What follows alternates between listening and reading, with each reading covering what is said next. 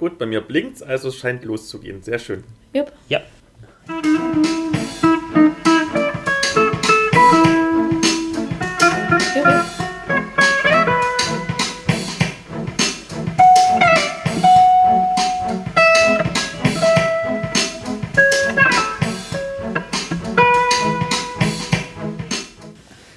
Hallo und herzlich willkommen zur mittlerweile schon 16. Spin-off-Folge des nerdigen und niveauvollen Trash Talks. Mein Name ist Philipp, ich bin der Blogger von Nerds gegen Stefan. An meiner Seite habe ich dieses Mal zwei ganz besondere Gästinnen von der Konkurrenz, nämlich Jasmin und Serena. Hallo! Hey, hi. Hallo. Wer seid ihr denn und was macht ihr denn? Hi, äh, ich bin Jasmin Neitzel. Ich podcaste, wie gesagt, bei der Konkurrenz. Nerd ist ihr Hobby. Außerdem bin ich Redakteurin für die Welt der Dunkelheit, hauptsächlich Vampire, Savage Worlds, Earthdawn und Talk Eternity bei Ulysses Spiele. Und ab und an als Autorin auch im DSA-Bereich unterwegs.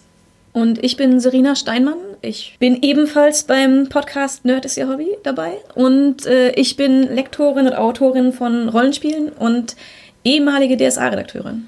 Nerd ist ihr Hobby, ist ja der Podcast mit dem allercoolsten Namen überhaupt. Worum geht's denn darum?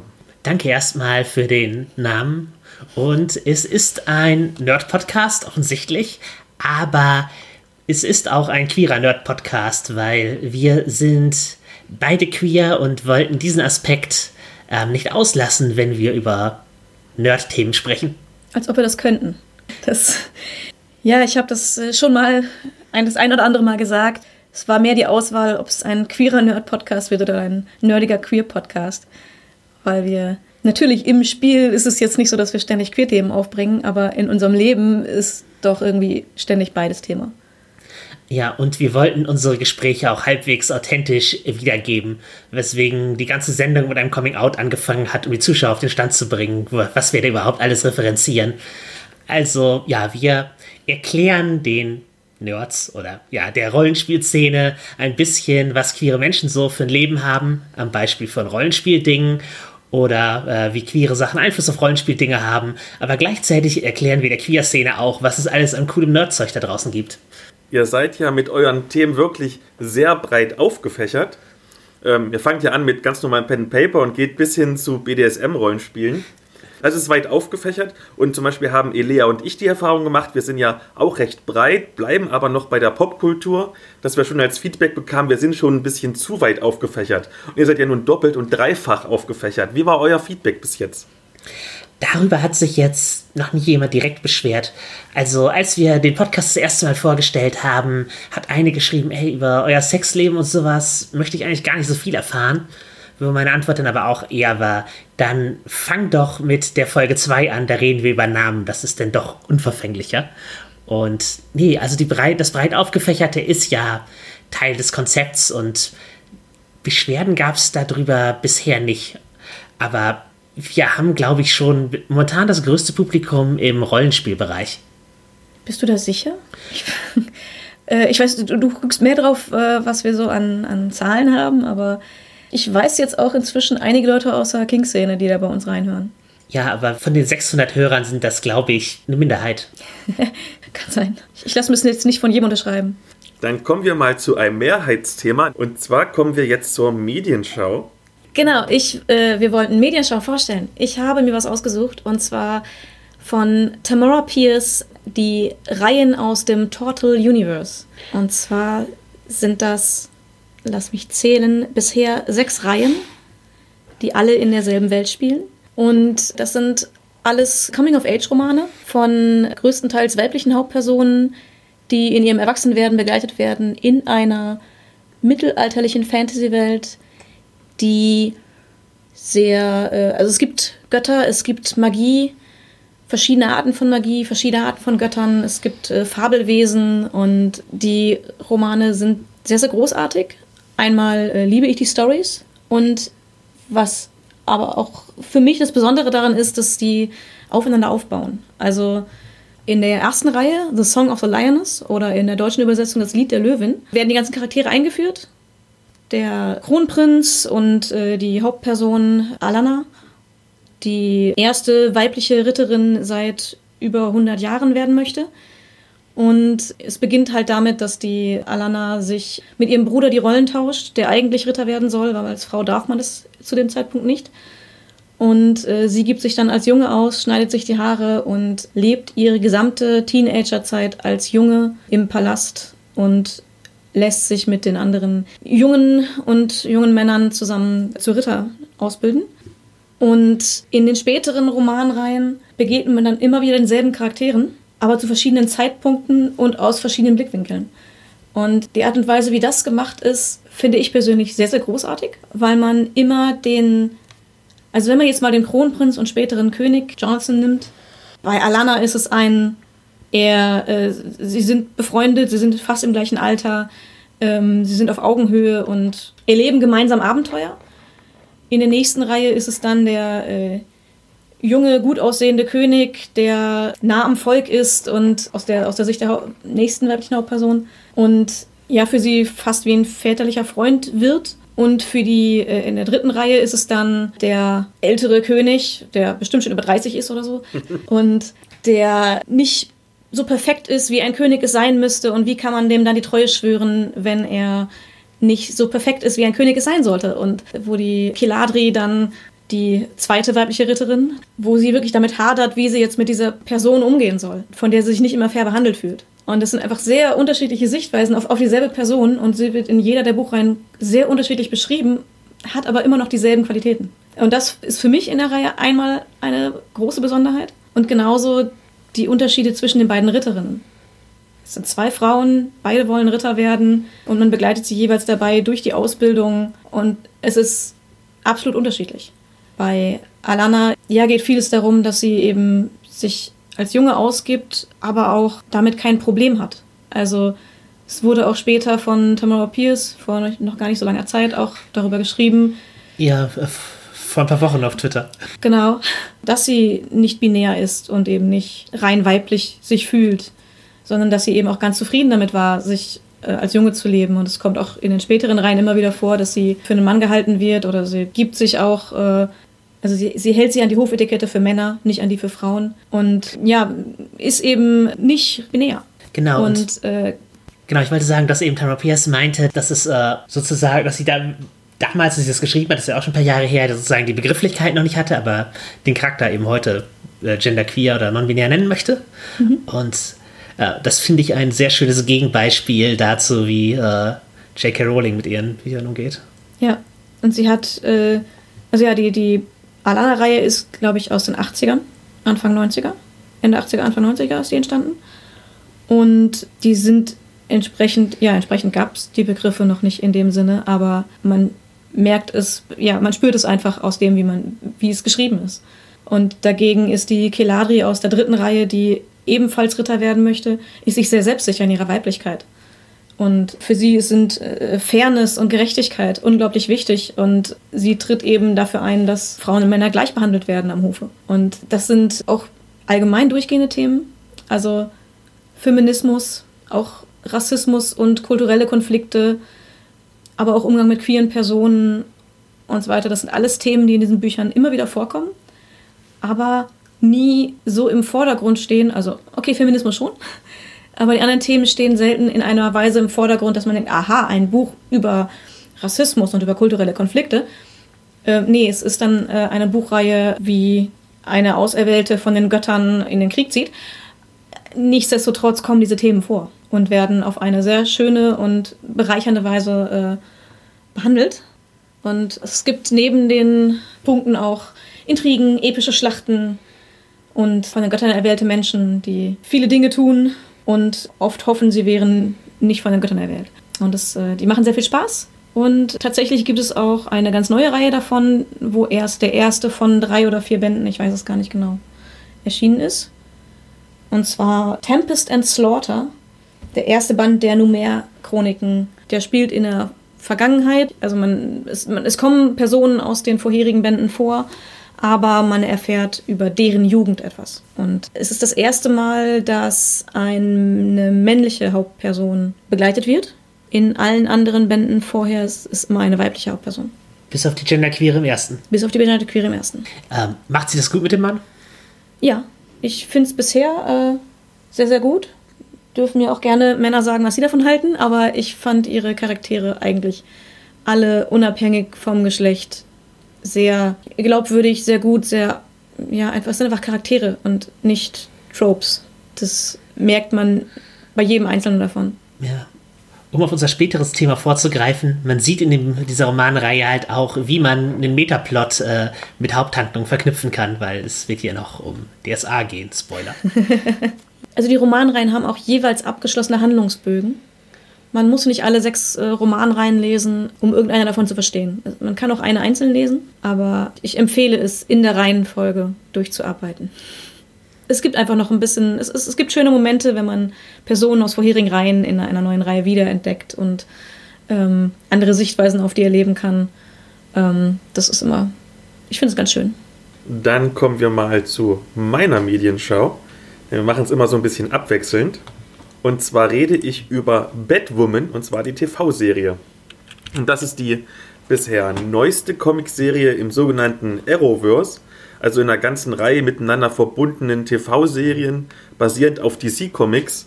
Und das Besondere daran ist, dass in den ersten Ankündigungen immer wieder explizit darauf hingewiesen wurde, dass es die erste Superhelden-Fernsehserie mit einer queeren Titelfigur, nämlich halt der lesbischen Batwoman, sein würde. Und als ich die ersten Ankündigungen gehört habe, da war ich mega skeptisch. Und zwar aus zwei Gründen. Erstens, weil das in den Ankündigungen eher wie so ein Gimmick klang. Also so nach dem Motto, schau mal, wir haben hier Batwoman, ihr Alleinstellungsmerkmal ist, dass sie eine geile Lesbe ist. Und damit greifen wir jetzt noch ein paar pubertäre Teenager ab und geben uns so ein kleines, wie soll ich das sagen, Regenbogen-Deckmäntelchen. Und zweitens war ich skeptisch, weil die neue Batwoman-Comic-Reihe, die ich damals gelesen habe, relativ zeitgleich die war schon ziemlich mittelmäßig. Und ich konnte mir auch jetzt nicht vorstellen, dass man damit eine ganze TV-Serie füllen können würde. Und nun sind die ersten acht Folgen auf Amazon Prime verfügbar. Und ich muss sagen, so schlecht wie gedacht ist es dann doch nicht geworden. Auch wenn die Handlung ziemlich schlicht ist. Also wir haben Kate Kane, das ist die Cousine von Batman. Und weil der seit drei Jahren verschwunden ist, schlüpft sie sozusagen in sein Batman-Kostüm. Und dabei muss sie sich neben halt Superschurken auch mit ihren komplizierten Familienverhältnissen herumschlagen, denn ihre lang verschollen geglaubte Zwillingsschwester Bess terrorisiert als Superschurkin Alice die Stadt und ihr Vater ist Anführer der Quos, das ist so eine paramilitärische Sicherheitstruppe, welche Batwoman jagt. Und ist dann noch ihre Stiefschwester, die irgendwie tagsüber so ein Instagram-Modepüppchen ist und nachts eine Untergrundklinik betreibt, sowie die böse Stiefmutter, deren Firma Waffen entwickelt, die so ziemlich die einzigen Waffen sind, mit der man Batwoman töten kann. Also diese ganze Figurenkonstellation ist schon eine der Schwächen der Serie. Es ist alles ganz offensichtlich gewollt, alles sehr konstruiert, damit es am Anfang Konflikte gibt und am Ende dann mutmaßlich ein eingeschworenes Team entsteht, so wie es auch bei den anderen Arrowverse-Serien war, wie zum Beispiel Flash oder Supergirl. Und dabei krankt die Geschichte halt daran, dass die Nebenfiguren allesamt unglaublich blass und reißbrettartig sind. Ja, eigentlich sind sie bloß Stichwortgeber und Stichwortgeberinnen, die dafür sorgen, dass Batwoman in den mitunter durchaus unlogischen Geschichten immer weiß, was sie eigentlich machen soll. Das ist gerade am Anfang ziemlich öde, weil das große Geheimnis der ersten Staffel, nämlich ob Bess wirklich die Zwillingsschwester ist, recht unspannend und eindeutig präsentiert wird. Aber ich will jetzt eigentlich gar nicht so viel meckern, denn die Grundzutaten sind da und bei Supergirl zum Beispiel hat es ja auch eine Staffel gedauert, bis die Serie sich gefunden hat und wusste, welche Tonalität sie anschlagen möchte und welche Inhalte sie präsentieren möchte und welche Message. Die Grundlagen sind halt da, die Tonalität ist schön düster, das hebt sich so ein bisschen ab von den anderen Serien. Gerade so Flash zum Beispiel ist ja doch schon ein bisschen humoristischer angehaucht. Die Set-Designs sind meistens, nicht immer, aber oft, gut gelungen und die Action schwankt, je nachdem, welcher Regisseur gerade die Folge inszeniert, zwischen immerhin ganz okay und wirklich gut. Auch die meisten Schauspieler und Schauspielerinnen machen einen ganz soliden bis guten Job, wobei dann ausgerechnet die Hauptdarstellerin Ruby Rose bisher ein bisschen blass agiert und wenig Sympathie aufbaut. Aber jetzt habe ich noch mehr gemeckert, als ich das eigentlich wollte. Dabei ist die Serie eigentlich wirklich gut für einen verregneten Sonntagnachmittag geeignet, so wie jetzt gerade das Wetter draußen ist. Aber um jetzt mal zum Ursprung zurückzukommen, da frage ich mal euch als Expertinnen, und zwar, es ist ja sicherlich unumstritten, dass die Anwesenheit von queeren Figuren in den Medien so einen Empowerment-Effekt auslöst. Aber wie ist es denn beispielsweise bei Batwoman, wo du ja keine in Anführungszeichen normalen queeren Menschen hast, sondern sozusagen unerreichbar perfekte Übermenschen? Also Ruby Rose, die Schauspielerin von Batwoman, die könnte ja quasi aus einem Mole-Katalog entsprungen sein. Und auch die ganzen Love-Interests, die sie hat in der Serie, das sind alles überdurchschnittlich gut aussehende Frauen. Ich denke. Willst du zuerst? Lieber ruhig. Ich denke, dass. Ähm, ich denke, dass in den Medien natürlich immer eine überhöhte Realität dargestellt wird in der Regel und das Ziel von Superheldenfilmen auch gar nicht ist, dass man down-to-earth Leute kriegt, die dieselben Probleme haben wie man selber oder ähnlich aussehen, sondern man kriegt halt immer die absurd gut aussehenden Leute, die absurd gut aussehende Leute daten und äh, Heldengeschichten vollbringen und da brauche ich es auch nicht, dass unbedingt meine äh, queeren Figuren dann speziell anders äh, oder genreuntypisch behandelt werden. Also ich glaube nicht, dass es den Effekt schmälert, wenn jetzt da queere Models als Besetzung gewählt werden und eine überhöhte Geschichte bekommen, weil das ist ja eben, was das Genre macht. Also man kriegt dann einen normalen Eintrag in das Superhelden-Genre, in dem sie ja nicht anders auffallen und genauso möchte ich halt auch in einem Thriller, dass die Leute da sich sie, wie die Figuren eines Thrillers verhalten und in Sozialdramen, da möchte ich dann halt vielleicht die ganzen Probleme und Sorgen und äh, so etwas haben, aber ich ich glaube, es ist sogar gut, der Repräsentation zuträglich, wenn nicht jede Sendung, in der queere Personen vorkommen, die Queerness absolut in den Mittelpunkt stellt und zum Sozialdrama wird, in dem die Queerness in all ihren Aspekten und ihrer gesellschaftlichen Akzeptanz behandelt und verhandelt wird. Das denke ich auch. Also, es ist halt die Sache, queere Leute sind normale Leute. Je nach Genre sollten sie wie alle anderen auch sein. Wenn alle anderen Models sind, dann sollten die queeren Personen auch Models sein.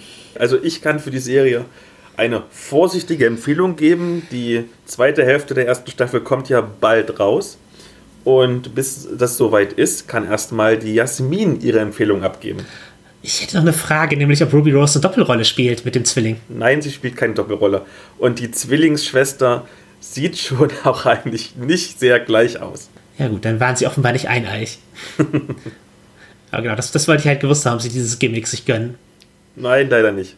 Das wäre wiederum witzig gewesen, aber dann wäre es noch offensichtlicher gewesen, dass es wirklich die Zwillingsschwester ist und nicht diese, hm, vielleicht ist es doch nicht, aber eigentlich ist für jeden Zuschauer offensichtlich, dass sie es sind. Es ist aber doch auch mal nett, dass nicht immer nur eineige Zwillinge gezeigt werden. Ja, aber ich finde es auch gut, dass sie eine queere Person gecastet haben, um eine queere Hauptrolle zu spielen. Es gibt natürlich einige, die sich da beschwert haben, weil Ruby Rose nach Selbstbekenntnis eben nicht binär und queer ist und nicht dezidiert lesbisch. Aber dennoch finde ich es sehr wichtig, da eine queere Figur mit einer queeren Schauspielerin zu casten, weil das nochmal ein anderes Verständnis für die Figur bringt, als wenn jemand halt nur so tut, als ob. Ich meine, beim Schauspiel geht es ja sehr viel so zu tun, als ob, aber ja, ja, ja. Die, die, ich, ich finde es auch cool, wenn, wenn mehr Leute aus der Queer-Community Rollen bekommen, mit denen sie was verbindet. Aber ja, es, es muss eben auch nicht immer nur die lesbische Person eine lesbische Person spielen. Genauso wie nicht immer die Straight-Person eine Straight-Person spielen muss. Aber es ist schön, wenn das ja einfach ein bisschen offener behandelt wird. Dann kannst du erst mit. Ja, und es geht direkt weiter mit queeren Themen. Ich habe mir Professor Marston and the Wonder Woman angesehen. Das ist eine Biografie des äh, William Moulton Marston, dem Erfinder der Wonder Woman, also der Comicfigur und äh, des Lügendetektors nebenbei.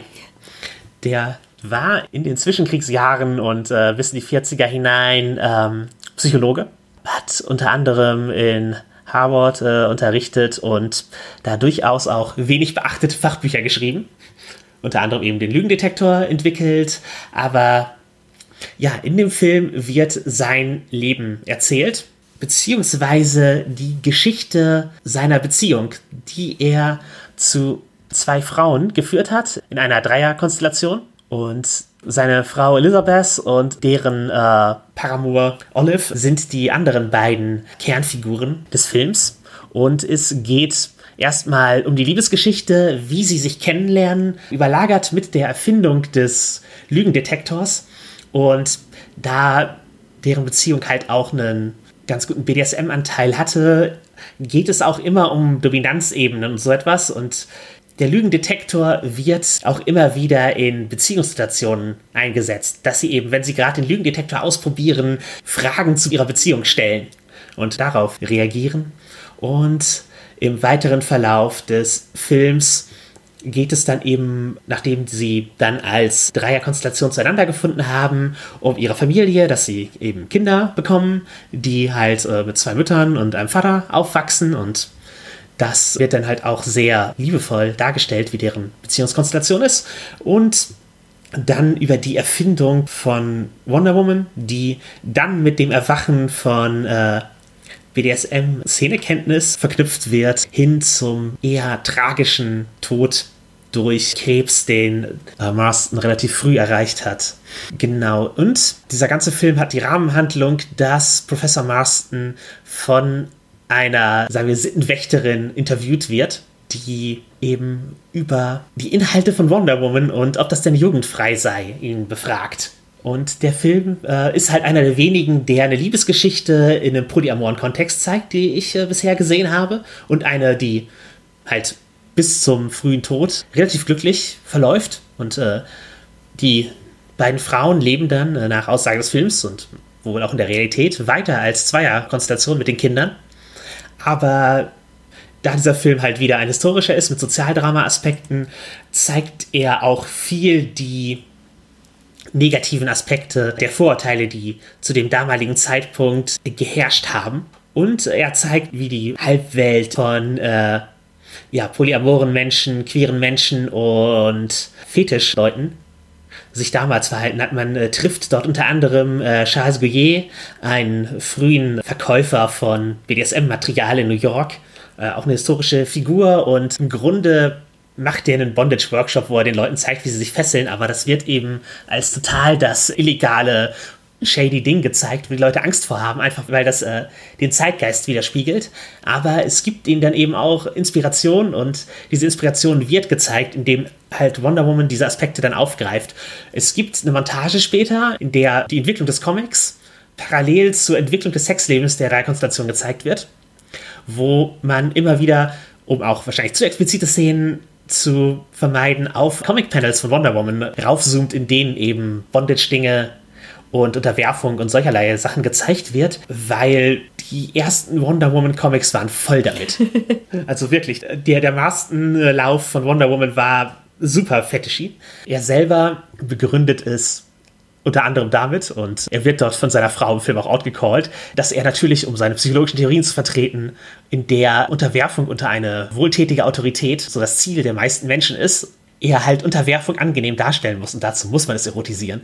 Und sie sagt ihm daraufhin, dass er nicht alles, was sein Schwanz macht, als psychologische Theorie aufstellen muss. Zu Recht.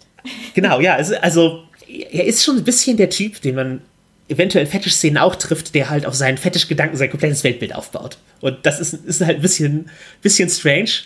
Aber er war halt auch ein sehr, sehr früher Vertreter von Kink-Aware Psychologie, also einer Psychologie, die Sexualitäten abseits des Gewohnten nicht prinzipiell ablehnt. Ach, ich muss gerade mal gucken, wie das Buch hieß. Emotions of Normal People hieß es. Es, es wäre ja auch schwer für ihn, das als völlig abnormal zu verurteilen, wenn er es selber äh, macht. Ja, ja, genau. Und äh, er begründet darin eben, warum vieles davon normal ist und schafft eben die mittlerweile anerkannte Grenze zwischen halt einem krankhaften Ausleben von Kink und einem normalen, in Anführungszeichen, oder normalen, wie er es sagen würde. Also normal steht bei ihm dafür für Leute, die nicht psychisch krank sind. Und das kommt halt aber auch immer wieder vor. Da ist Elizabeth Marston, seine Frau, die, also seine äh, nach Recht verheiratete Frau, es waren ja beides seine Frauen, ist dort das Sprachrohr, die immer wieder halt die psychologische Perspektive reinbringt, in der eben das, was sie machen, als geisteskrank gilt und auch immer wieder darauf hinweist, dass ihre Liebe halt eigentlich und ihre Beziehungskonstellation eigentlich illegal ist. Ein bisschen traurig, aber es geht ja auch darum, die Historie und nicht das Vorbild. Und dieser Film bleibt halt eben in seinem historischen Genre. Es ist nur schade, weil man eben wenig andere Filme hat, die eine solche Konstellation positiv zeigen. Die Regisseurin des Films Angela Robertson ist äh, lesbisch, nach meinem Wissen, und Luke Evans, der Hauptdarsteller, ist schwul. Marston war meines Wissens nach, glaube ich, hetero, aber immerhin auch da wieder queere Leute, die einen Film über queere Themen drehen. und denen das gut gelingt. Außerdem wird immer wieder Wonder Woman als ein Metathema aufgegriffen. Von äh, einer Szene, wo Olive im Gegenlicht sehr wie Wonder Woman aussieht, weil sie eben auf diesem Fetisch-Bondage-Seminar ist und sich da so ein Kostüm angezogen hat und halt das Seil in einer Hand hält, dass es aussieht wie das Lasso. Oder die ähm, Armreifen, die sie trägt, sind sehr den Wonder Woman Armreifen nachempfunden, während andersrum die Idee mit den beiden Armreifen auf die Armreifen, die Olive getragen hat, zurückgeht, weil da sie halt natürlich nicht offiziell verheiratet sein durfte mit Elizabeth und Charles, hat sie eben die Armreifen getragen stattdessen. Und es gibt halt eine Szene, wo sie die Armreifen trägt und die, ihrem Verlobten den Verlobungsring zurückgibt und solche äh, Symbolsachen. Der Lügendetektor selber hat halt einen ähm, Schlauch, der über den, über den Brustkorb läuft, um den Blutdruck und sowas zu messen. Und das sieht natürlich auch sehr aus wie so eine Fesselung, unter der bei Wonder Woman die Leute die Wahrheit sagen müssen. Also die visuellen Themen des äh, Films werden aufgegriffen. Die Figuren werden nicht halt komplett äh, heroisiert in irgendeiner Form, sondern auch mit äh, Ecken und Kanten dargestellt. Halt meistens äh, philosophische Auslassungen, die, äh, die, die, ängstliche Zurückhaltung seiner Frau und äh, auch bei Olive einige Aspekte und bin insgesamt sehr zufrieden, äh, den Film gesehen zu haben und dass ihn jemand gemacht hat. Er könnte bestimmt besser und perfekter sein, aber momentan ist er halt eine interessante Repräsentation von Beziehungsformen, Sexualität und Geschichtsaspekten, die sonst gerne vernachlässigt werden. Und als großer Fan von Wonder Woman und jemand, der selbst Meta-Nerdtum betreibt mit seinem Podcast, auch äh, etwas, was mich äh, sehr angesprochen hat. Ich muss darauf hinweisen, dass man nicht weiß, wie sehr diese Beziehung tatsächlich in dieser Konstellation gelaufen ist. Eins der Kinder von Marston sagt, dass die beiden Frauen eben nichts miteinander hatten, sondern Marston sozusagen mit beiden eine sexuelle Beziehung hatten und die anderen beiden nur, oder in Anführungszeichen, nur halt äh, miteinander gelebt haben, aber nichts Sexuelles hatten. Das weiß man halt nicht, aber äh, so wird halt eine Dreierkonstellation gezeigt, die funktioniert. Und das, denke ich, ist es im Zweifel auch wert, da die historischen Figuren etwas unschärfer zu zeichnen. Für wen ist denn dieser Film geeignet? Also, es hat ja auch Comic-Themen. Kann ich diesen Film einem ganz normalen 0815 Comic-Film-Zuschauer zeigen? Oder ist es schon mehr so Indies Special Interest. Natürlich ist es mehr Special Interest, aber du kannst ihm jemanden zeigen, der sich interessiert, wo die Comics herkommen. Weil es eben zeigt, wo Comics aus der Schmuddelecke kamen. Und auch das ist eine Qualität des Films, dass es halt die Schmuddelecke der Comics nicht schlechter oder nicht besser darstellt als die Schmuddelecke des King und damit eben Parallelen schafft. Also, und es ist halt eben, wer Marston gewesen ist und wo Wonder Woman herkommt. Und wer sich für die Geschichte des Mediums interessiert, der sollte sich's angucken. Oder wer sich für queere Geschichte interessiert, sollte sich's auch angucken. Für die Umsetzung. Und wer coole 20er Jahre Frisuren zu schätzen weiß an gut aussehenden Frauen, kann es sich auch angucken. Aber Nein, also ich, ist, er ist schon mehr Special Interest, aber ich glaube, Leute, die an Biopics Interesse haben, können sich ohne Bedenken angucken und Leute, die halt ein Meta-Interesse am Medium Comic haben. Jetzt muss ich noch ein klein wenig Nerdwissen einstreuen. Mhm. Eine kleine Frage an dich. Und zwar, weißt du, welches Franchise, popkulturelle Franchise, ähm, am bekanntesten ist äh, dafür, dass der Autor seine BDSM-Erfahrungen in die Geschichten eingebaut hat? Ah, neben Wonder Woman? Bekannter als Wonder Woman. Bekannter als Wonder Woman. James Bond? Richtig. Gibt es auch eine Serie über Ian Fleming? Äh, ich glaube, BBC habe ich auch mal geguckt. Ja, aber bei James Bond nicht so kernthemenmäßig und nicht so sympathisch, finde ich, also für mich persönlich jetzt. Stimmt, da geht es primär über den Gewalt- oder Folteraspekt, das stimmt. Ja, richtig. Aber es sind halt unterschiedliche Leute. Also Ian Fleming und Professor Marston. Wobei Marston auch beim USS war. Dann haben sie eine Gemeinsamkeit. Vielleicht sind einfach Geheimdienste derbs kinky. Vielleicht soll ich meinen Beruf wechseln.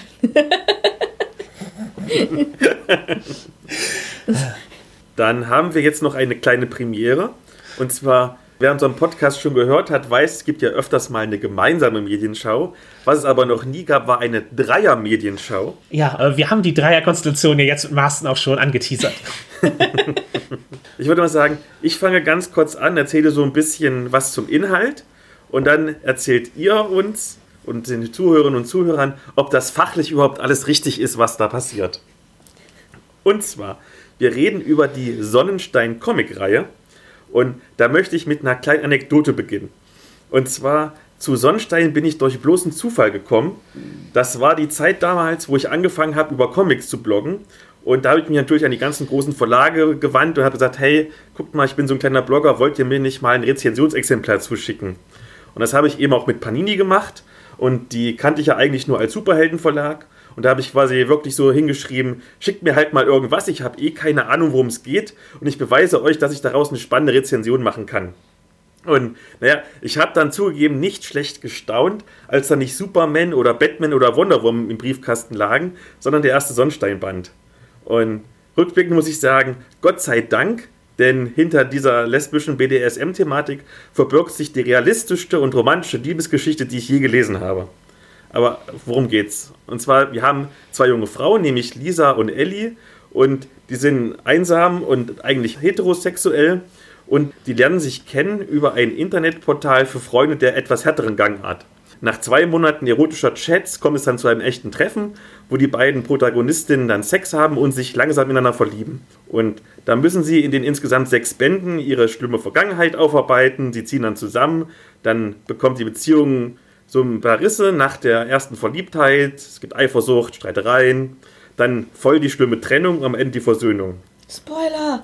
Ja, erzählt doch erstmal ein bisschen was, ob das auch fachlich alles richtig ist. Ich habe einen ersten Widerspruch fachlich. Sie sind nicht eigentlich heterosexuell, sie waren bisexuell und haben das bisher nicht ausgelebt, beziehungsweise sind sich erst der Beziehung darüber klar gewesen. Okay. Würde ich sagen. Nur weil Leute halt äh, etwas noch nicht ausleben, was sie nicht bewusst sind, glaube ich eben nicht, dass sie, dass ihre Identität dann zwangsläufig äh, eigentlich etwas ist, aber äh, ich, ich würde auch behaupten, dass bevor ich wusste, dass ich bi bin oder pan oder was auch immer, äh, war ich unbestimmt und nicht hetero. Also ich, ich hatte eine Sexualität, ich wusste halt noch nicht so richtig, wo es hingeht. Und irgendwann wusste ich es dann. Aber äh, ich war, bevor ich das erste Mal auf eine Frau gestanden hatte, äh, ja nicht heterosexuell. Aber ja, genau. Wie beurteilen wir Sunstone?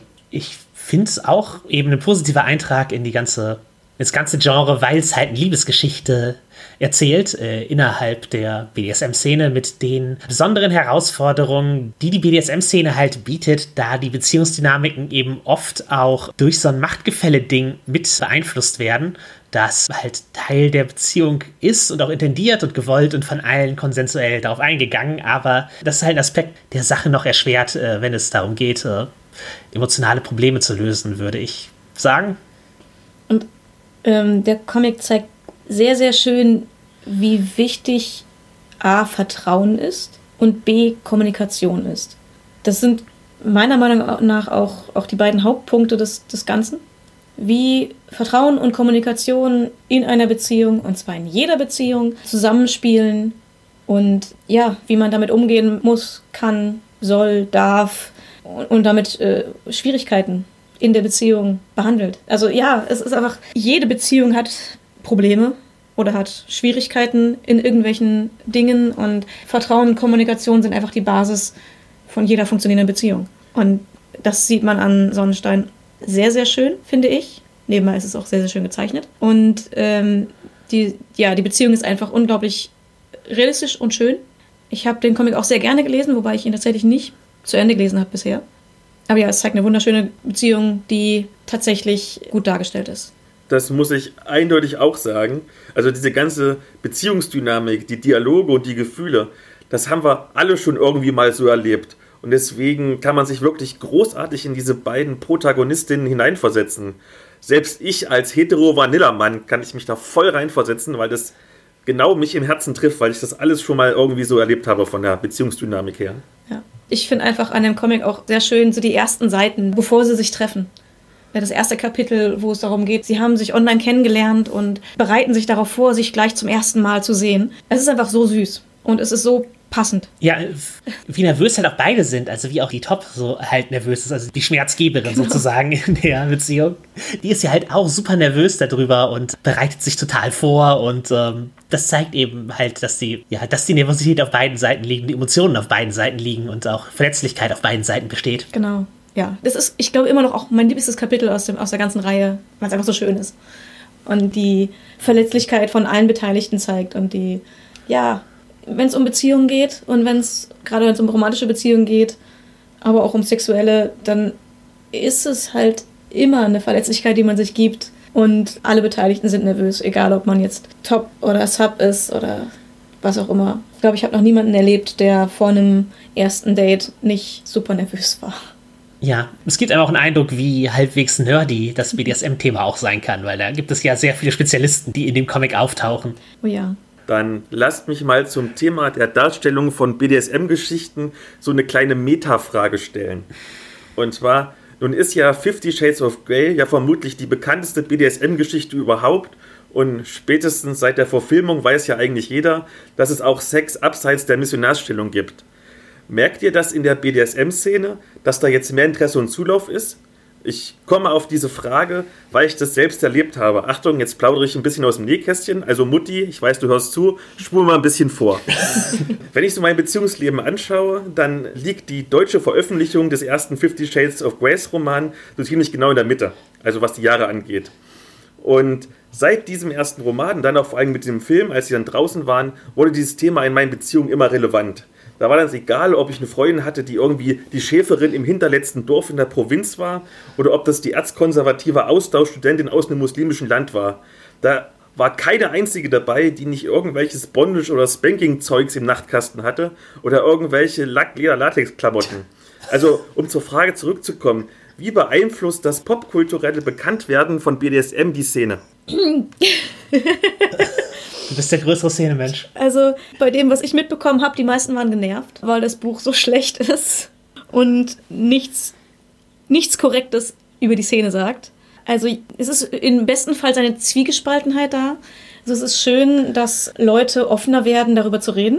Es ist schön, dass Leute offener werden, es auszuprobieren und es nicht direkt verdammen. Aber ähm, die Darstellung ist so falsch und so gefährlich, dass die meisten Leute in der Szene in erster Linie genervt und unangenehm berührt sind davon. Soweit ich es mitbekommen habe. Mag da auch noch andere geben, aber viel war sehr negative Kritik, dass Leute jetzt in die Szene kommen, die neu sind, die sich nicht auskennen, die das Buch gelesen haben und gedacht haben, es könnte was für mich sein und die so uninformiert sind, dass es einfach nur gefährlich ist. Also diese Personen tun sich keinen Gefallen damit, sich ein Beispiel da an Fifty Shades of Grey zu nehmen. Es ist, wenn man das liest und sich denkt, Teile davon könnten mir gefallen, ist der nächste Schritt, sich zu informieren, wie BDSM in einigermaßen sicher und ordentlich gemacht wird. Das ist jetzt schwierig zu sagen, weil es gibt dann immer die, die sagen, das einzig richtige BDSM ist so und so. Das meine ich damit nicht. Es geht nur darum, es in den Büchern wird so viel beschrieben, was tatsächlich psychisch nicht gut ist und was gefährlich ist für die Psyche und für den Körper, dass man sich erst informieren sollte, wie es tatsächlich sein sollte und sein kann, bevor man anhand der Bücher sich denkt, ich nehme jetzt Kabelbinder und äh, schneide mir damit den Arm aus Versehen ab. Das äh, wäre nicht so empfehlenswert. also die Bücher sind halt auch, äh, also die Fantasie, die die Bücher verkauft, ist halt nicht eine Fantasie von BDSMlern, sondern eine Fantasie über BDSMler. Also es ist der gefährliche Liebhaber in Gestalt eines BDSM-Tops und Milliardärs. Oh, der letztere ist der unsympathischere Teil, aber dieser gefährliche Liebhaber geht halt in der Fantasie niemals über die Grenzen der Person hinaus, weil es halt die Fantasie ist. Und äh, in der Fantasie würde er das niemals tun. Und das ist natürlich etwas, was ohne Kommunikation im Realen nicht funktioniert. Und das ist halt der Schritt, den die Leute, die sich deswegen tatsächlich der Szene anschließen wollen oder die tatsächlich BDSM leben wollen, ähm, machen müssen, damit sie halt glücklich werden damit. Weil Leute können halt nicht ihre Gedanken lesen. Egal, wie sehr sie das äh, behaupten würden. Und deswegen, ja, glaube ich, dass das Buch halt an sich kein guter Ratgeber ist, um zum BDSM zu kommen. Aber wenn er jetzt die Fantasie angeregt hat und Leute dazu gebracht hat, ist es vielleicht im Nachhinein eine positive Auswirkung. Ich bin noch gar nicht so lange selber in der Szene aktiv, deswegen kann ich dir da nicht sagen, ob sich da groß was geändert hat oder ob es da große Auswirkungen gegeben hat, weil es bei mir halt äh, auch eine Weile gedauert hat, bis ich da einen Anschluss über Dinge, die in meinem Schlafzimmer hinaus passieren, gesucht habe wenn wir schon bei dieser Szene sind, ist die eine breite Masse der Gesellschaft für mich so als Laien oder gibt es da schon bestimmte Arten von Menschen? Keine Ahnung, Nerds oder keine Ahnung, bestimmte Berufe, soziale Stände oder sowas? Ich glaube, es ist schon eine breite Masse. Es zieht sich schon sehr durch. Ich kenne erstaunlich viele Leute in sozialen Berufen, die, das, äh, die in der Szene sind. Also jetzt nicht die das machen, sondern die tatsächlich in der Szene aktiv sind. Das ist ja noch ein Unterschied. Ob du jetzt nur in deinem Schlafzimmer zu Hause äh, mit deinem Partner oder deinen Partnern das auslebst oder ob du Treffen besuchst, im Internet mit Leuten schreibst oder so, das ist ja ein Unterschied. Und tatsächlich äh, gibt es viele Nerds in der äh, BDSM-Szene und es gibt auch ein bisschen Überschneidung mit der Gothic-Szene. Ja, es gibt allgemeinen Hang zur düsteren Ästhetik. Ja. Aber die wird vielleicht halt auch eher auf so Szene-Treffen-Dingen ausgelebt. Also, dass Leute sich da speziell nochmal eine Stufe düsterer kleiden, weil es äh, weil's zur Ästhetik dieser Szene auch ein bisschen dazugehört für viele. Und deswegen äh, wirken die Leute halt äh, sehr gothic teilweise. Und es gibt da auch natürlich unterschiedliche Altersstufen, sage ich mal, von Leuten, die in der Szene unterwegs sind. Leute, die mit dem Internet aufgewachsen sind, interagieren mit so einer Szene anders als welche, die den Weg dahin ohne die moderne Technik finden mussten. Über Zeitungsannoncen und sowas. Da habe ich sehr gruselige Geschichten gehört, wie sich vor 30 Jahren die SM-Szene noch äh, gefunden hat. Wirklich mit Zeitungsannoncen und Flugblättchen und was man halt so gemacht hat, um Gleichgesinnte zu finden. Ja. Und dass das dann eine ganz andere Art von Szene ist, als ich gucke mal im Internet, äh, ob es einen passenden Chat oder ein Forum oder eine Facebook-Gruppe dazu gibt, ist halt schon was ganz, ganz anderes. Ach ja, ich gehe zur staatlich geförderten sadomasochistischen Jugendgruppe und werde dort äh, sicher in die Szene eingeführt. Cool.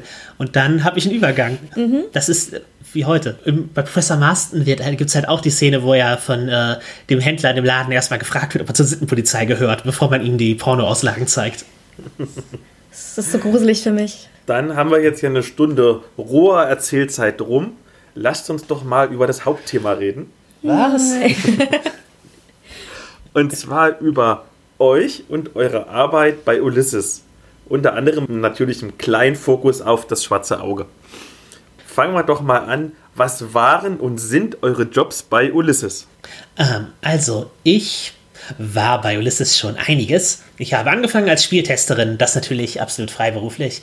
Dann bin ich zur Autorin geworden für das Schwarze Auge und äh, wenig später dann zur Redakteurin. Erst aventurischer Bote, dann auch viele andere DSA-Produkte. Als Ulysses sich umstrukturierte und vom Großhändler zum Verlagsbetrieb wurde, musste eine Social Media Abteilung her. Und ich war diese Social Media Abteilung, die ich dann aufgebaut habe über eine Zeit. Mittlerweile ist die Social Media Abteilung auch vier andere Leute. Und ich äh, habe innerhalb des Verlages äh, wieder gewechselt und über die Redaktion für die Welt der Dunkelheit und Savage Worlds und äh, Talk Eternity und Earthstone übernommen, weil das gebraucht wurde im Verlag und ich äh, da jemand war, der mit zehn Jahren Redaktionserfahrung rumsaß. Lass mich ganz kurz reingrätschen. Sag mal, ist Social Media für das schwarze Auge nicht eigentlich mega einfach, weil die DSA-Fans eh alles bejubeln? Das würde ich so nicht sagen. Wir haben natürlich Fans, die sehr angenehm und sympathisch sind und das ab und das tatsächlich gerne feiern wollen. Und das ist ein wirkliches Geschenk als Community Managerin. Aber diese Fans musst du dir natürlich auch warm halten und du darfst sie nicht enttäuschen, weil die kennen sich aus in deinem tiefen Franchise und jemand, der das, den DSA-Account betreut, muss sich mit DSA eben auch auskennen und äh, da Social Media für machen. Außerdem gibt es auch sehr kritische DSA-Fans, sagen wir mal, den Systemstreit äh, zwischen 4 und 5 äh, ist man nie losgeworden. Den gibt es immer noch und der wird auch in den Kommentaren geführt. Und es gibt auch Leute, die halt irgendwie eine Kritik äußern wollen und dann muss man eben auch zeigen, dass man diese Kritik annehmen kann als äh, Verlag, um ein Vorbild zu sein für die ganzen begeisterten Fans, damit eben eine größere Community wachsen kann und das nicht äh, zu einem elitären Kreis wird nach außen.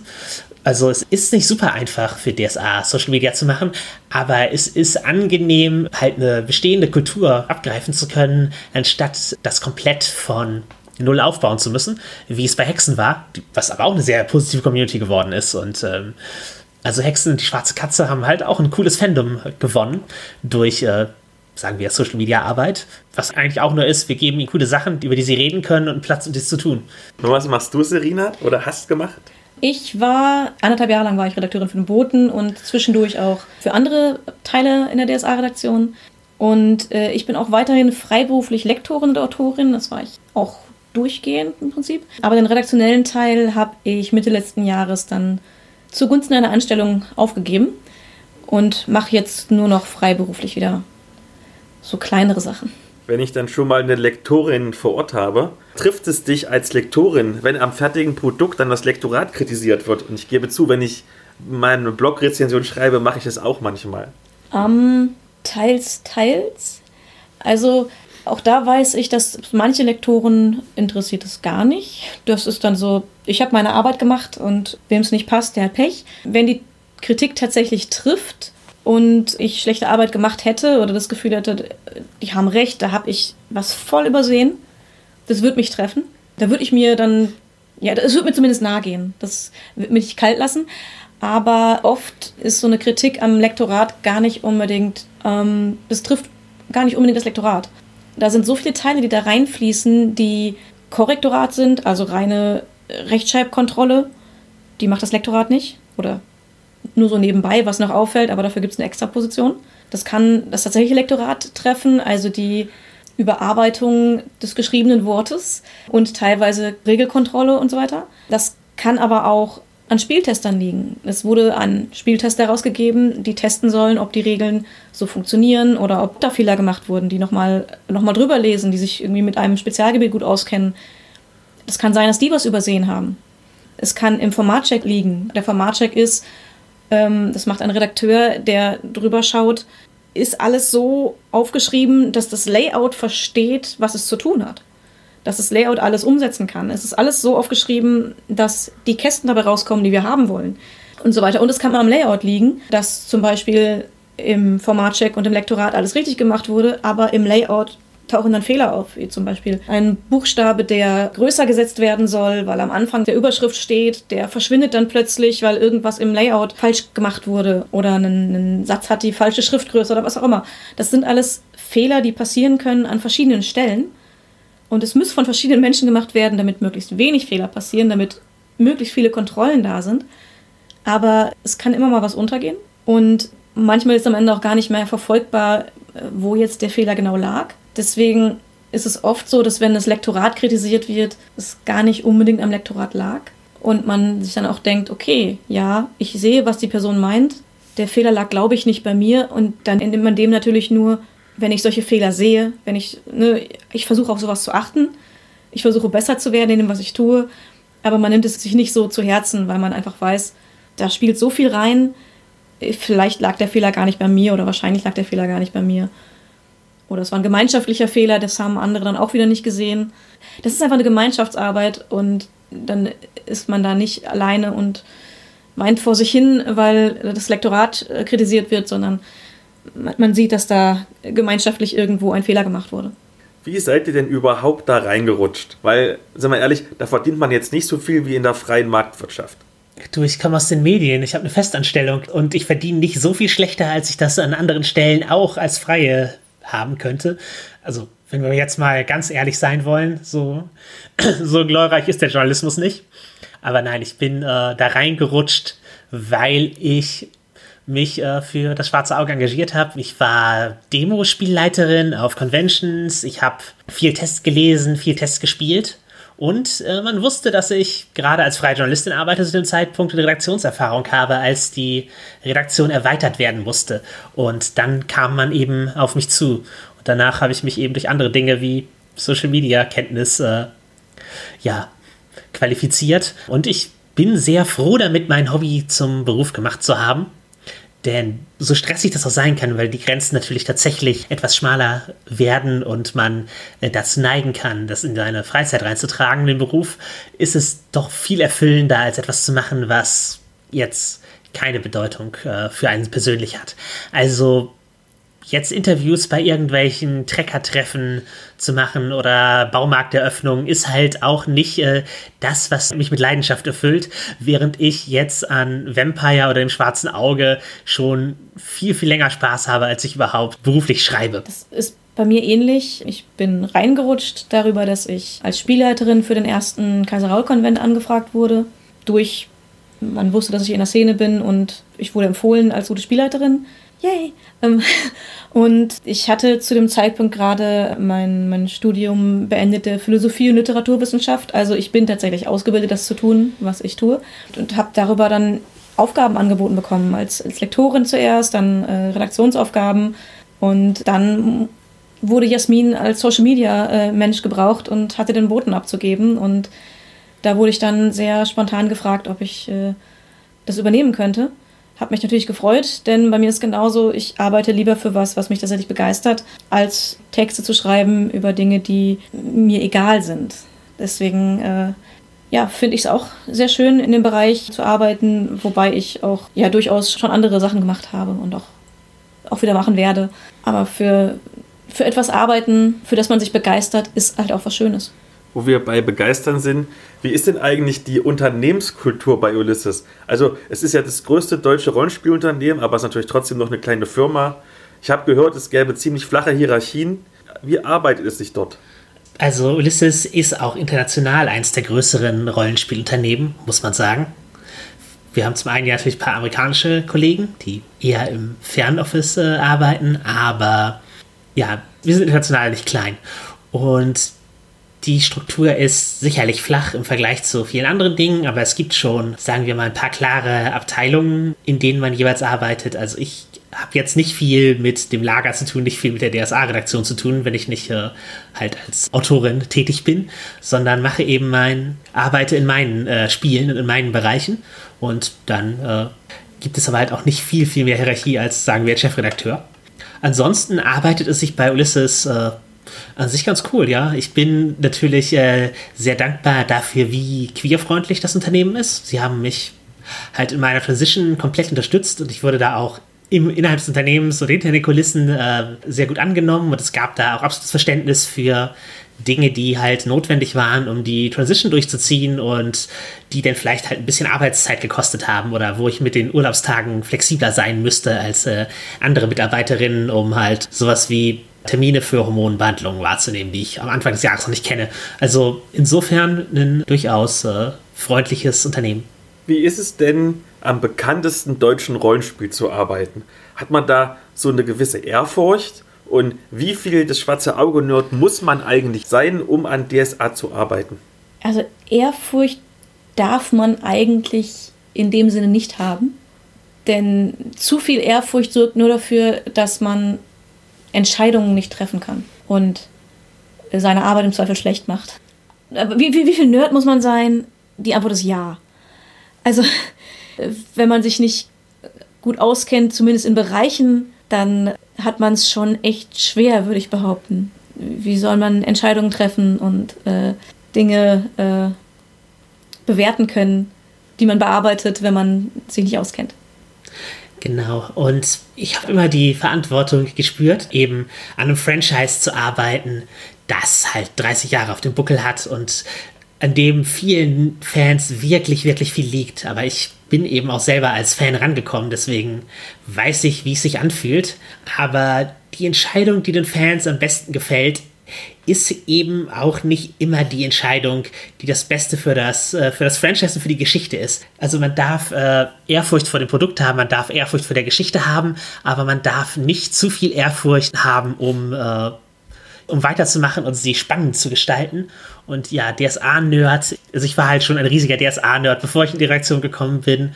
Es hat dadurch nicht abgebrochen und ich bin auch jetzt noch jemand, der, sagen wir, in den Top 5 DSA-Nerds der Firma ist und die DSA-Redaktion hat fünf Leute. und ich gehöre nicht dazu.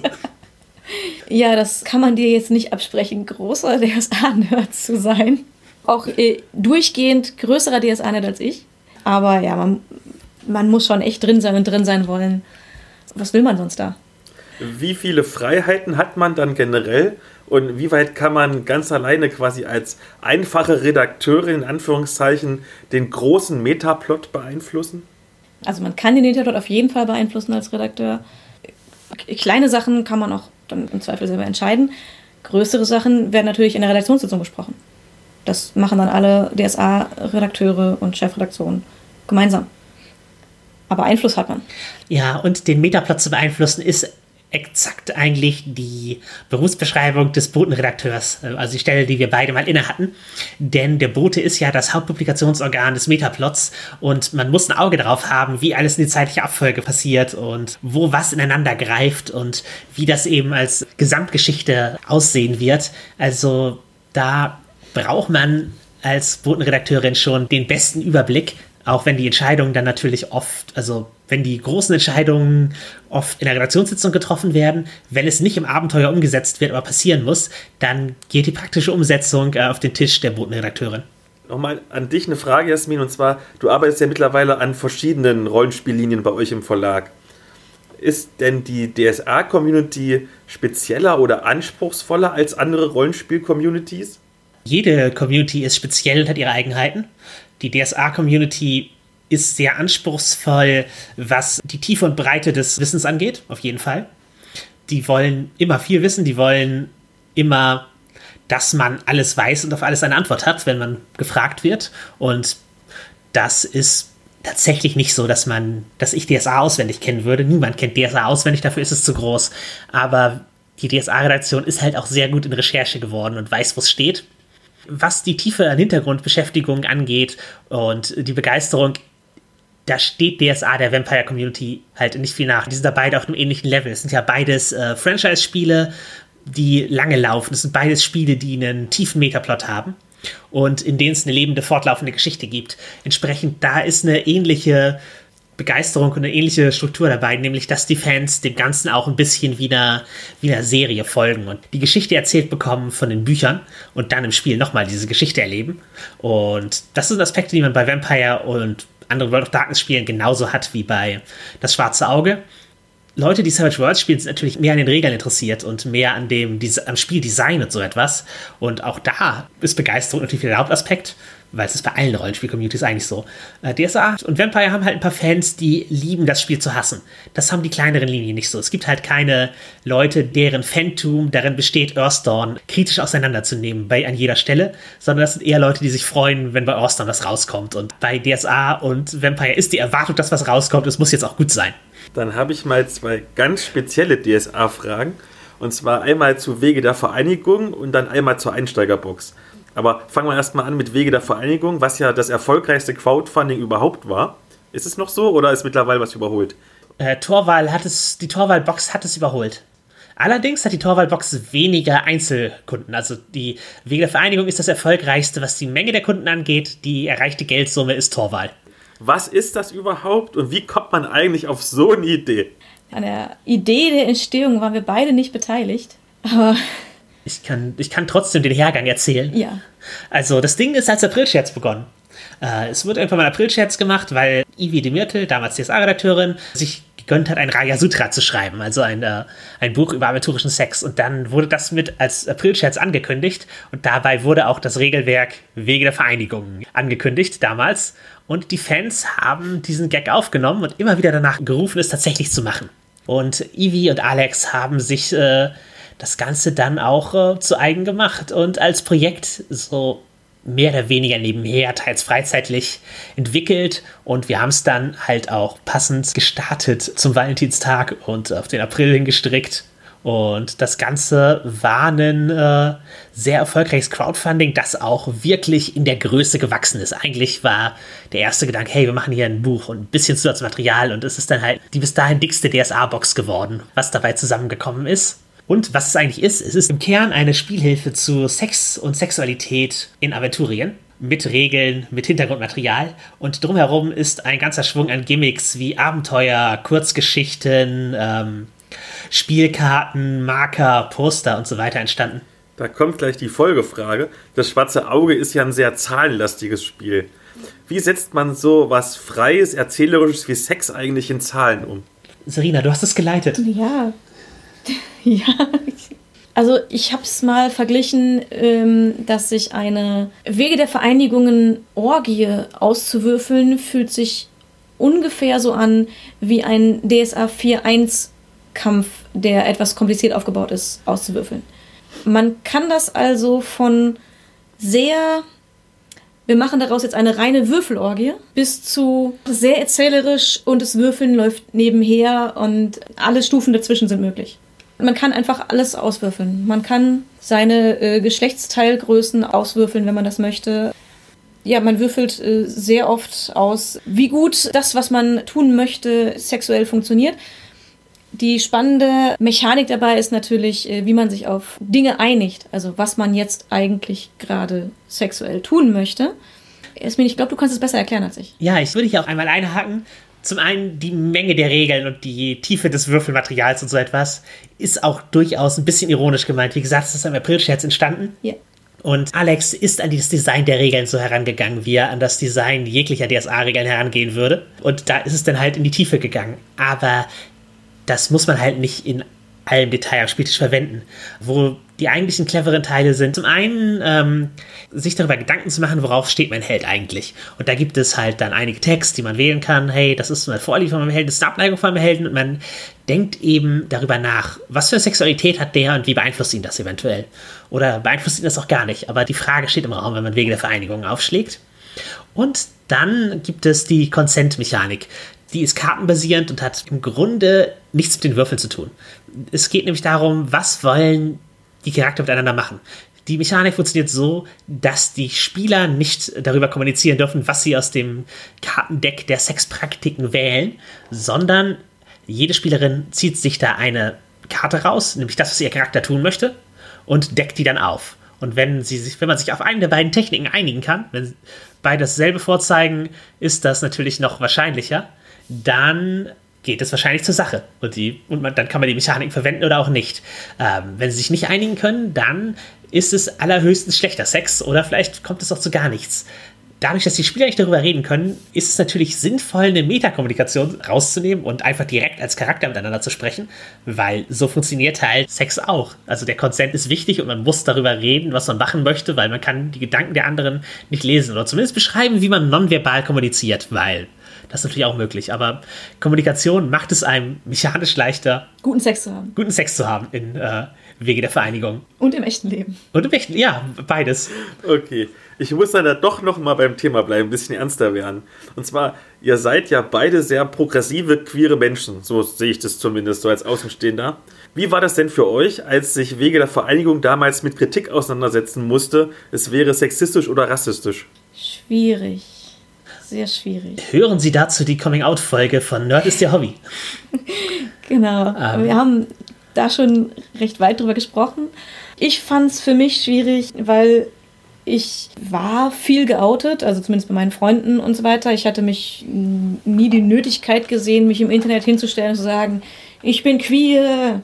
In dem Moment sah ich das dann schon und habe dann auf ein paar dieser kritischen Posts im Internet, gerade bei Facebook, reagiert und meine Wahrnehmung der Entstehung geschildert. Ich glaube, für Jasmin war die ganze Sache noch schwieriger. Ja, ich war eben nicht geoutet und es war auch nicht der Zeitpunkt, mich als trans zu outen, aber deswegen hatte ich immer das Gefühl, dass ich als halt meine Positionen von außen vertreten muss und nicht äh, frei sprechen konnte.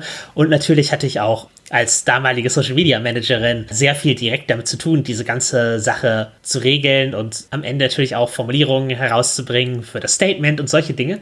Das war schon halt eine, ich sag mal, eine große berufliche Herausforderung, emotional auch anstrengend. Ähm, wie, was wir von den Vorwürfen halten, kann man auch im alten Statement nachlesen. Also es ist etwas daran, dass die Witze von Rassismus geprägt waren, die da gemacht wurden teilweise. Und halt nicht absichtlich, sondern eben die unreflektierte Art, die man eben dadurch hat, dass man in einer von Rassismen geprägten Gesellschaft aufwächst, in der man so etwas nicht hinterfragt, weil man es nicht gelernt hat. Und entsprechend war es eine Lernerfahrung für die daran Beteiligten und wir würden es heute so nicht machen und wir haben natürlich auch in der neuen Auflage entsprechend äh, einige Stellen erratiert, in denen wir eben zustimmen, dass das so nicht vertretbar ist für das schwarze Auge. Der Sexismusvorwurf also man kann es natürlich unterschiedlich sehen und es ist halt niemand frei von Ismen und es ist halt auch ein Werk, an dem viele Autoren und Autorinnen mitgearbeitet haben.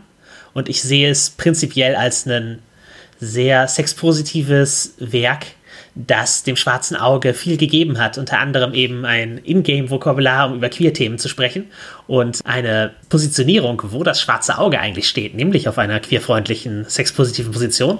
Und äh, das ist für mich wichtiger als einzelne Detailfragen oder die Anzahl von gezeigten äh, Geschlechtsteilen. Aber ich möchte da halt auch nicht jeden Punkt widerlegen. Es war beruflich anstrengend und äh, es war emotional anstrengend, aber ich denke auch, dass die ganze Situation am Ende sich doch auch halbwegs hat klären lassen. Natürlich gibt es noch einige Leute, die noch immer der Meinung sind, dass es was ganz Schlimmes gewesen ist, aber prinzipiell hört man ja heutzutage wegen der Vereinigung selten erwähnt in Diskussionen über das schwarze Auge und den Status, wo es sich befindet. Dann gibt es noch ein anderes Produkt, was, glaube ich, letztes Jahr rauskam für DSA, was auch sehr viel Aufmerksamkeit auf sich gezogen hat, nämlich die Einsteigerbox. Und Serena, ich habe gehört, du hast da sehr viel dran gemacht. Und deswegen die Frage, wie stampft man denn ein so komplexes Spiel auf eine so zugängliche Einsteigerbox ein? Mit fucking viel Arbeit. Aber äh, ich glaube, die meisten anderen Personen in der DSA-Redaktion haben da noch viel mehr Arbeit reingesteckt als ich. Gerade Alex Spohr, der Regeldesigner, hat natürlich den Hauptteil des Regeln verkürzen gemacht. Hat er unglaublich viel dran gearbeitet. Dann wurde gespielt, getestet, dann wurde nochmal ganz viel Arbeit reingesteckt und äh, alles anders gemacht. Und es ging durch mehrere Revisionen und Spieltests und alle in der DSA-Redaktion haben da angepackt. Und auch äh, selbst Markus hat da äh, mitgearbeitet, damit das so gut wird, wie es geworden ist. Denn ja, die komplexen Regeln so zu verkürzen, dass sie in so eine Einsteigerbox passen und spielbar sind für Leute, die sich überhaupt nicht auskennen, aber noch so nah dran sind an den richtigen Regeln, dass man darauf aufbauen kann und seinen Charakter danach erweitern kann oder sich einen eigenen Charakter bauen kann und die Regeln nicht wieder komplett anders sind, sondern einfach nur etwas komplexer. Das ist wirklich, wirklich schwierig. Und ich habe vor allem zugesehen, wie andere da mit rauchenden Köpfen äh, aus Sitzungen kamen und äh, überlegt haben, wie man das jetzt gut machen kann. Meine Arbeit war mehr ausführend, also ich habe Texte dafür geschrieben und Dokumente überarbeitet, äh, wenn wieder was geändert wurde, wenn noch was angepasst wurde. Aber ich glaube, ich hatte da noch die leichtere Arbeit. Was andere daran gemacht haben und reingesteckt haben, war noch viel, viel intensiver und viel, viel krasser. Und das ist wirklich ein, ja, am Ende ein Gemeinschaftsprojekt, wo sehr viele Leute sehr viel Schweiß und Blut reingesteckt haben, damit es so verkürzt funktioniert. Manche Kreativen in der Geschichte von DSA, wie zum Beispiel Ulrich Kieso, Werner Fuchs und Hademar von Wieser, werden ja von manchen Fans regelrecht vergöttert. Ihr wart ja auch schon fleißig bei DSA und gerade du, Jasmin, bist ja auch so ein kleines Aushängeschild. Werdet ihr auch vergöttert? Ich hoffe nicht. Du gönnst mir auch nix. äh, nein, vergöttert, soweit ist es noch nicht. Äh, wir werden, also ich zumindest werde erkannt auf Cons, soweit ist es, äh, gerade nach dem Streaming.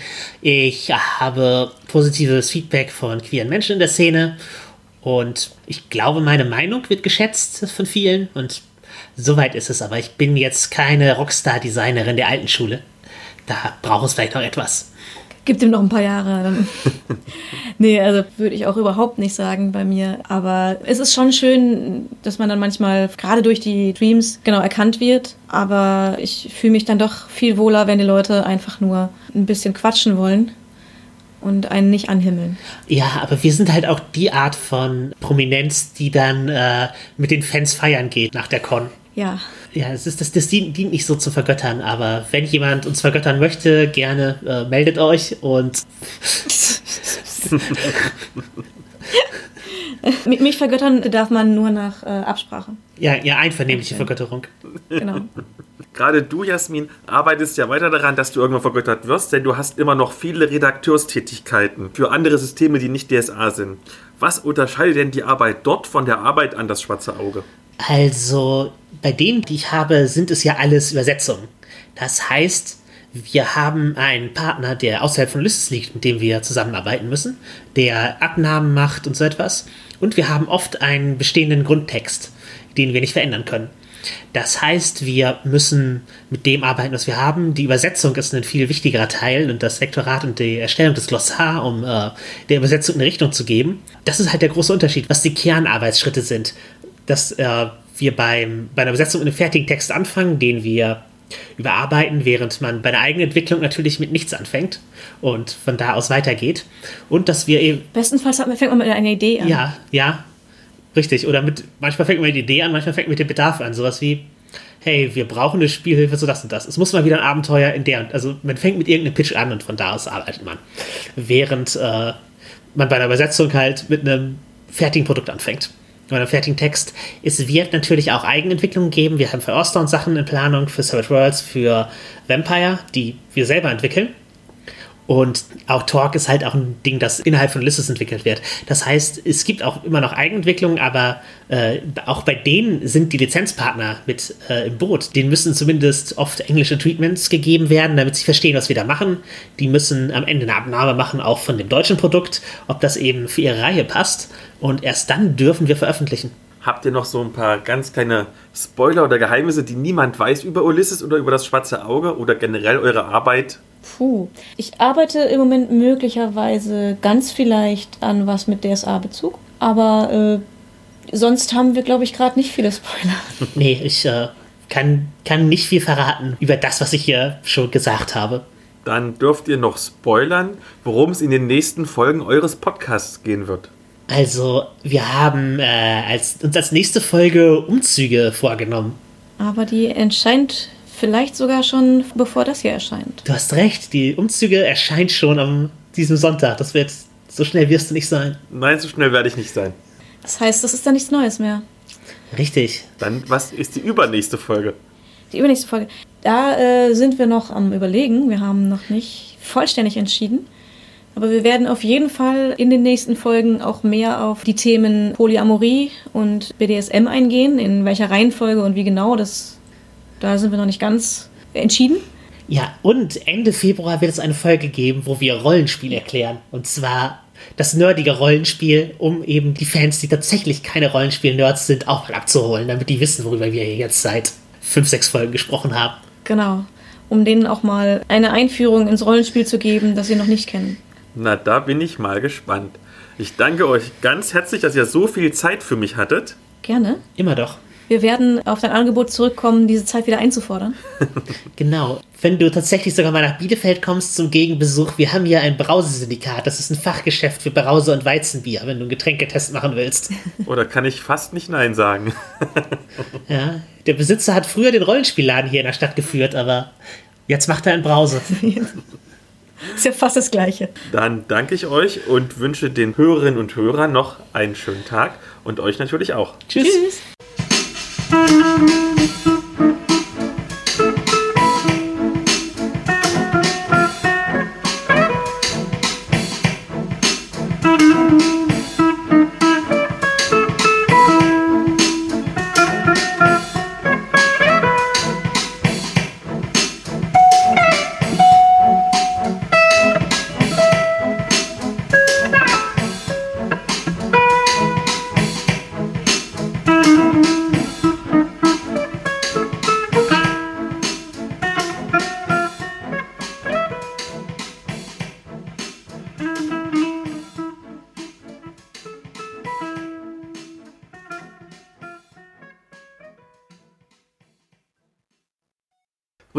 ganz kurz eine Sekunde Pause machen? Ich habe so viel Tee getrunken. Ich bin gleich wieder da. Dann pausiere ich mit. Zum Glück kann man das alles rausschneiden. ihr macht ja auch manchmal ziemlich lange Streams. Wie machten ihr das dann eigentlich? Was bei Ulysses was meinst du? Hm? Äh, die, die Streams, die sind ungeschnitten. Also die kommen einfach auf YouTube fertig. Und was ist, wenn auch mal einer von euch mal weg muss? Einfach so gehen, oder? Äh, ja, in der Regel. Ähm, also wenn es wirklich nicht anders geht, dann Signal geben und gehen. Aber wir haben meistens Pausen, wenn wir. Also wir können, wir, also eh- wir machen eher Signal und dann bauen wir eine Pause ein in, in den Stream, dann gehen alle. Ah, okay. Also genau, das ist das, das, das, das genau, dann, dann gibt sozusagen die Regie das Zeichen, hey, wir brauchen eine Pause oder jemand anderes gibt dem Spielleiter halt ein Zeichen und dann äh, wird, wird pausiert und ja, Ich bin auch wieder da.